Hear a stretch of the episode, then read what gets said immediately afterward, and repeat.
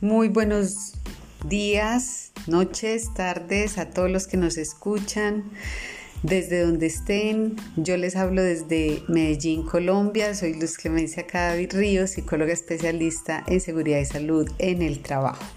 Quiero hablarles hoy de la gestión del riesgo psicosocial en las empresas. Y quisiera empezar contándoles que gestionar todos los riesgos laborales a los que estamos expuestos los trabajadores en el desempeño de nuestra labor es un objetivo que todas las organizaciones debemos cumplir a la luz de pues, la legislación en materia de seguridad y salud en el trabajo, tanto del país como internacional.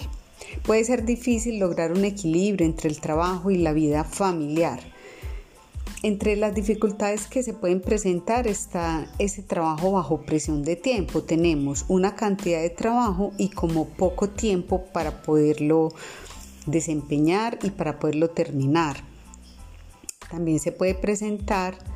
que no tengamos como unas buenas relaciones con los compañeros de trabajo, con los líderes y eso afectar ese equilibrio entre la vida laboral y familiar. También puede suceder que tengamos falta de control sobre el contenido y la organización de nuestro trabajo,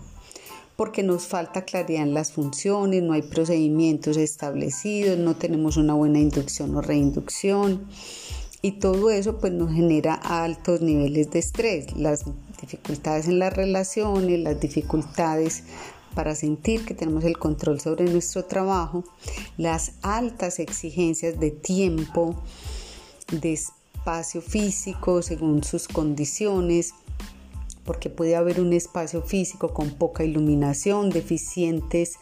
eh, herramientas o no muy modernas para llevar a cabo nuestro trabajo, la silla en la cual nos sentamos, sea en el espacio físico dentro de la empresa o en estos tiempos que se eh, activó con la pandemia el teletrabajo y el trabajo remoto desde la vivienda, desde la casa eh, puede que no tengamos un espacio cómodo y adecuado que nos permita pues también ser muy productivos. También tenemos exigencias de largas jornadas laborales porque no estamos mm, sabiendo organizar bien nuestro tiempo, nuestras prioridades, nuestros objetivos y pues todo eso va aumentando el nivel de estrés que puede tener un efecto en la salud física y mental de los trabajadores, que es lo que queremos prevenir en seguridad y salud en el trabajo, que queremos prevenir enfermedades generales o de origen común, enfermedades laborales directamente por el desempeño de nuestro trabajo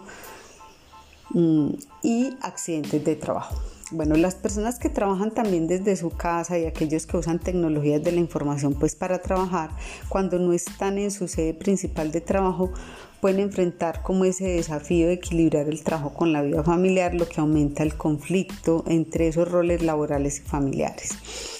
La base de una empresa exitosa son las personas que trabajan en ella y su cultura organizacional. Los trabajadores en un ambiente de apoyo se sienten mejor y más saludables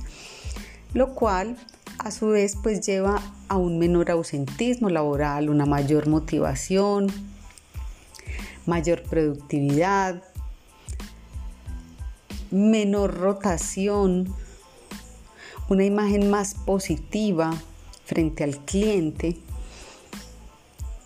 y se logra una responsabilidad social corporativa consistente. La empresa saludable es más productiva, sostenible y exitosa es la que todos soñamos porque así a todos nos va bien. Entonces ese talento humano es el bien más valioso de las organizaciones de hoy. Es por esto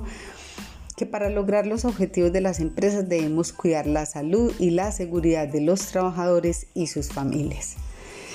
Estos temas de seguridad y salud en el trabajo, eh, de